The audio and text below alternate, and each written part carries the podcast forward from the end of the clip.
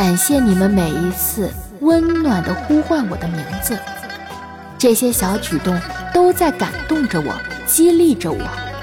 虽然我的眼睛看不见，但我的心却透亮得很，看得很清楚。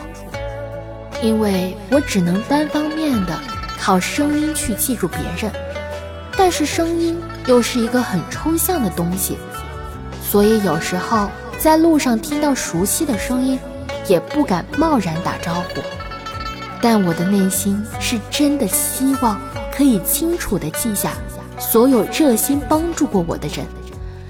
我享受和你们一起学习的时光，更期待着将来可以跟你们站在同样的岗位上发光发热。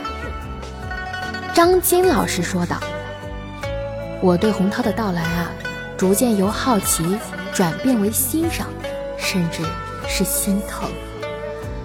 他对他自己的要求很高，克服种种困难，和大家同步学习的背后，付出的是什么，我们都无从得知。我很感谢他这两年以来给我和同学们带来的很多教学以外的帮助和启迪。他用自己的行动感染了我们。也希望他终有一天可以真正轻松自由的跟大家生活在一起。听，耳边在讲东江西大的情话，听见了吗？看完后，叶问除了感动外，心想：哎，看来李洪涛的父亲。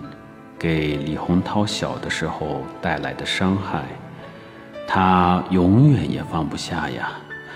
不管去哪里接受谈话，都要提起父亲对他的伤害。叶问说：“院长，谢谢您，这个材料很重要。”